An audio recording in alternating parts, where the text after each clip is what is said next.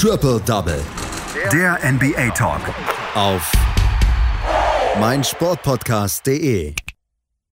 Auch in der letzten Nacht gab es sieben Spiele in der NBA. Auch in der letzten Nacht gab es einige Spiele, auf die wir hier gucken müssen. Hier beim meinsportpodcast.de und Triple Double, dem NBA Talk. Mein Name ist Andreas Thies.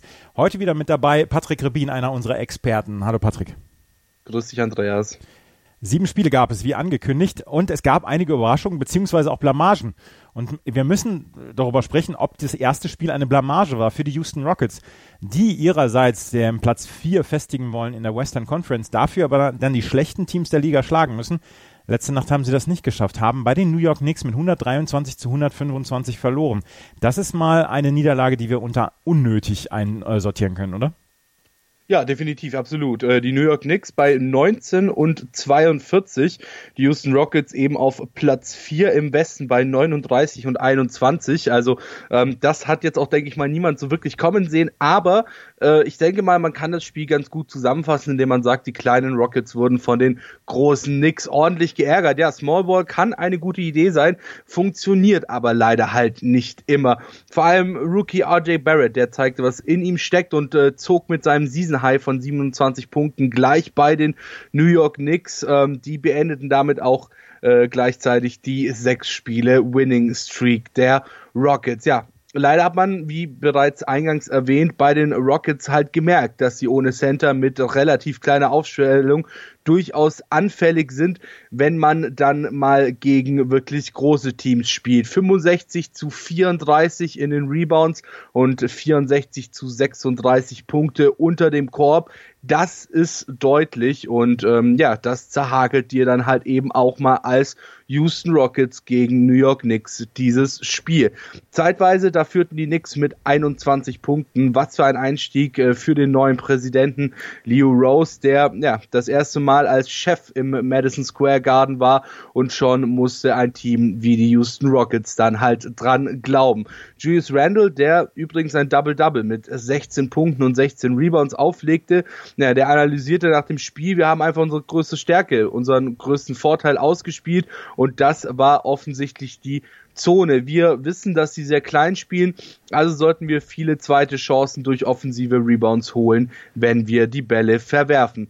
Und ja, genau das ist im Grunde genommen das, was passiert ist. Die Rockets, die mussten dann den schweren Gang nach der Niederlage angehen, obwohl die beiden Stars eigentlich ganz gut gepunktet haben. James Harden legte 35 auf, Russell Westbrook hatte 24 Punkte und verwarf knapp einen Pull-up-Jumper auf den letzten Versuch der Rockets und scheiterte dazu auch noch knapp mit neun Rebounds am Double Double. Ja, insgesamt spielten die Rockets eine sehr kleine Rotation mit nur acht eingesetzten Spielern. Die Knicks setzten insgesamt zehn Spieler ein. Lediglich Austin Rivers und PJ Tucker blieben bei den Rockets ohne Punkte, aber wenn du halt nur acht Spieler einsetzt, dann fällt das dann doch schon deutlich auf, vor allem wenn eben ja, PJ Tucker ein Starter bei null Punkten am Ende steht. Die Knicks, die warfen für 73 Punkte in der ersten Halbzeit und konnten sich so einen äh, Vorsprung herausarbeiten. Das letzte Viertel ging zwar mit 32 zu 24 doch recht eindeutig an die Rockets. Das nützte ihnen aber am Ende dann nichts, da eben die Hypothek aus den vorherigen Vierteln und natürlich besonders auch aus den ersten beiden Vierteln zu groß war. Die New York Knicks haben nicht viel zu lachen in dieser Saison. Ähm, 19 Siege haben sie jetzt erst geholt, stehen auf Platz 13 in der Eastern Conference. Kann jemand wie RJ Barrett dann so ein bisschen für dann ja auch Vorfreude auf die nächsten Jahre ähm, sorgen oder ist das alles im Moment noch ähm, komplett im Eimer?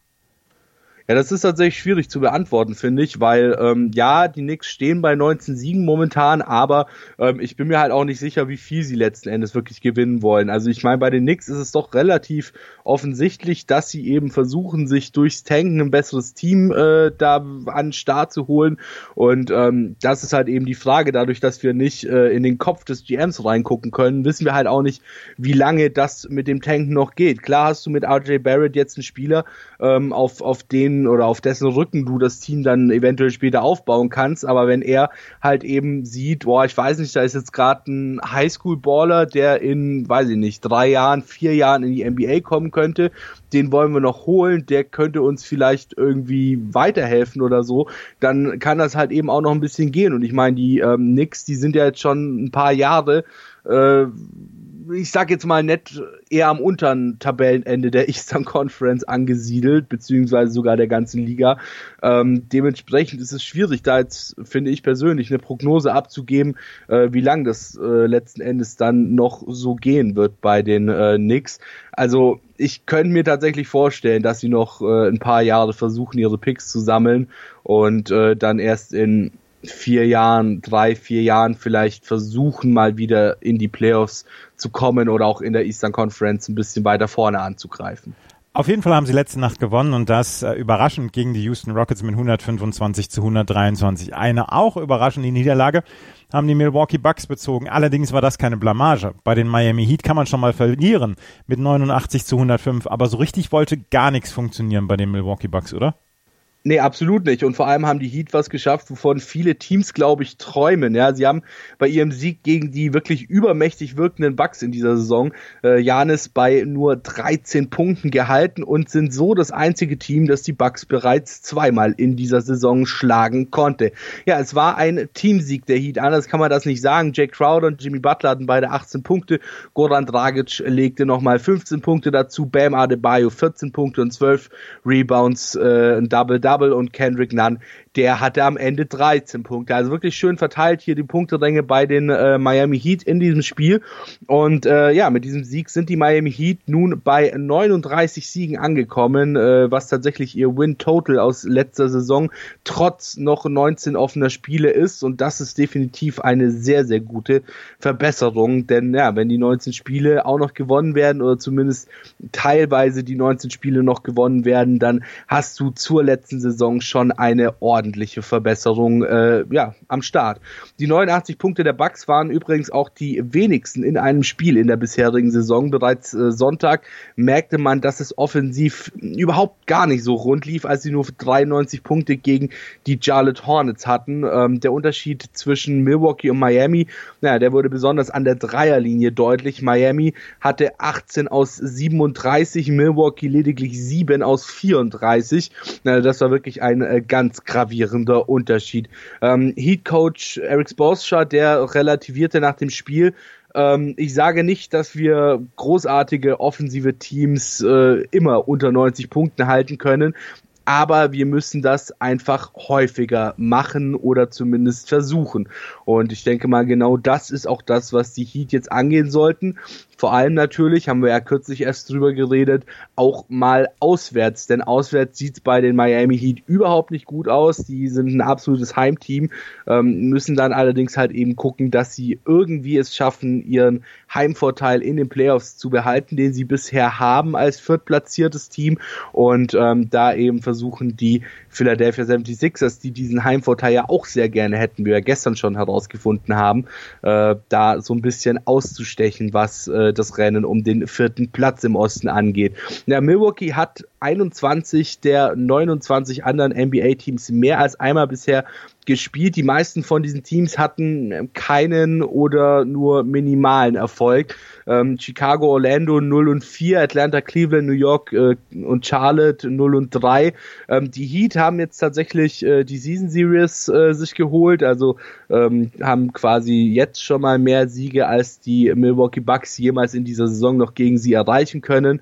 Und ähm, die Boston Celtics, ja, äh, die müssten theoretisch ihre beiden letzten Matchups gegen die Bucks gewinnen, sind aber tatsächlich das einzige andere Eastern Conference Team, das die Möglichkeit hat, die Season Series noch gegen die Milwaukee Bucks sich zu holen. Janis, der zog mit seinem Season Low an Punkten gleich und hatte nur 13 bei einer Quote von 6 aus 18, konnte aber immerhin noch 15 Rebounds dazu holen und somit einen Double-Double erzielen. George Hill, der musste bei viereinhalb Minuten äh, verbleibend im letzten Viertel raus, nachdem er ein Knie in den unteren Bauch bekommen hatte und erst einmal vor Schmerzen auf dem Court liegen blieb. Miami, die führten zur Halbzeit mit einem Punkt, pushten dann die Führung im dritten Viertel jedoch bereits auf zwölf Punkte hoch und vor allem Goran Dragic zeigte, was er kann und machte zum dritten Mal in Folge einen Quarter-Buzzer-Beater rein. Ja, Janis Antetokounmpos äh, sechs äh, Punkte in der ersten Halbzeit waren eine Art Rarität. Äh, es war tatsächlich sein drittschlechtestes Scoring in einer Halbzeit in dieser Saison. Äh, sechs Punkte äh, zweite Halbzeit gegen Sacramento am 10. Januar und fünf Punkte gegen Charlotte am 30. November sowie zwei Punkte gegen Utah am 8. November waren da die noch schlechteren Marken. Und ja, man sieht, es geht. Es geht, die Bugs zu besiegen und es geht vor allem auch Janis Antetokounmpo bei wenig Punkten zu halten. Du hast die Szene angesprochen, wo George Hill den, ähm, den ein Knie in den Bauch bekommen hat. Das war Goran Dragic und auf dem Weg zurück hat er dann von ähm, Janis Antetokounmpo dann noch den Ellenbogen in den Rücken bekommen. Da gab es dann gleich die Strafe auf dem Fuß, die dann folgte. Die Milwaukee Bucks haben trotzdem verloren bei dem Miami Heat mit 89 zu 105 und die Miami Heat konnten hier einen ja wichtigen Sieg in der Eastern Conference dann ähm, holen, weil sie Platz 4 gefestigt haben und jetzt im Moment zwei Spiele, zwei Siege vor den Indiana Pacers in der Tabelle liegen. Ein Spiel haben wir noch, um das wir uns ein bisschen genauer kümmern wollen. Das ist ein Spiel der Portland Trailblazers gewesen bei den Orlando Magic. Beide haben gleiche Anzahl jetzt an Siegen, aber die Orlando Magic sind innerhalb der Top 8 und die Portland Trailblazers sind noch außerhalb der Top 8, aber das war ein wichtiger Sieg für Portland. Ja, definitiv, absolut. Und vor allem war es der Abend von CJ McCollum mal wieder. Er warf gegen die Magic für 41 Punkte. Das haben wir ja schon öfter gesehen, dass äh, CJ McCollum eben wirklich ordentlich abgeht, wenn Damian Lillard nicht mit dabei ist. Und äh, ja, dazu bekam er auch noch ungeahnte Hilfe von Gary Trent, der mal eben 24 Punkte hinzufügte. Mit Hilfe dieses Sieges schafften es dann auch die Trailblazers, eine Serie von drei Niederlagen in Folge zu beenden. Und du hast es schon gesagt, ja, die Trailblazers sind momentan nicht in der Top 8 der West Western Conference. Da wollen sie aber hin. Die Memphis Grizzlies wollen genau das verhindern, sind momentan noch zweieinhalb äh, Siege vor den Portland Trailblazers, eben auf diesem magischen Platz 8, auf dem letzten Playoff-Platz. Und die Portland Trailblazers, die müssen vor allem aufpassen, denn die New Orleans Pelicans und die Sacramento Kings, die hängen ihnen wirklich an den Hacken, haben äh, ja genauso wie sie 20,5 Spiele oder 20,5 Siege Rückstand auf die LA Lakers auf Platz 1. Also das ist alles noch wirklich relativ knapp da unten im äh, ja in den in den Verfolgerrängen des Westens, denn auch die San Antonio Spurs mit 21 äh, mit 21 Siegen und die äh, Phoenix Suns mit 23 Siegen hätten theoretisch noch die Chance da eventuell irgendwie reinzurutschen. Aber wir konzentrieren uns jetzt erstmal wieder auf das Spiel Portland gegen Orlando, denn das Ausschlaggebende war vor allem das äh, vierte Viertel. Dort übernahmen die Blazers nochmal ordentlich die Beine in die Hand und outscorten die Magic mit 38 zu 19. Bei Orlando, da stemmte sich vor allem Nikola Vucevic mit 30 Punkten und 11 Rebounds äh, gegen die Niederlage. Terence Ross legte nochmal 23 Punkte mit dazu. Es half aber alles nichts, denn ja, im letzten Viertel, da konnten die Magic nur 6 aus 21 Würfen in Punkte umwandeln und auch defensiv absolut nicht mit den, äh, mit den äh, Portland Trailblazers mithalten.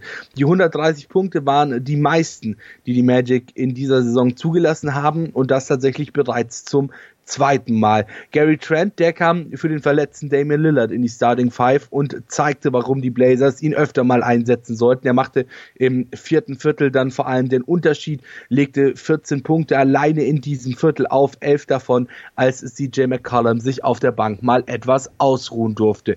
Vor dem letzten Viertel, da führten die Portland Trailblazers noch mit vier Punkten, 92 zu 88. Trevor Ariza, der hatte dann äh, im letzten Viertel nach einem Foul beim Dreier die Chance auf ein Vier-Punkte-Spiel. Trent kam mit einem Dreier und die Blazers die gingen mit einer komfortablen Führung von 114 zu 99 in die letzten fünf Minuten des Spiels.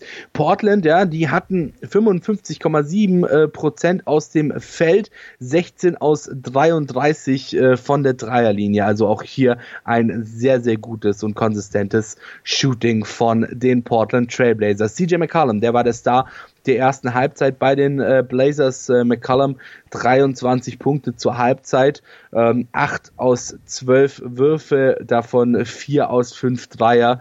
Also wirklich sehr, sehr gut und das obwohl er eigentlich die ganze Zeit im Double Team gefangen war.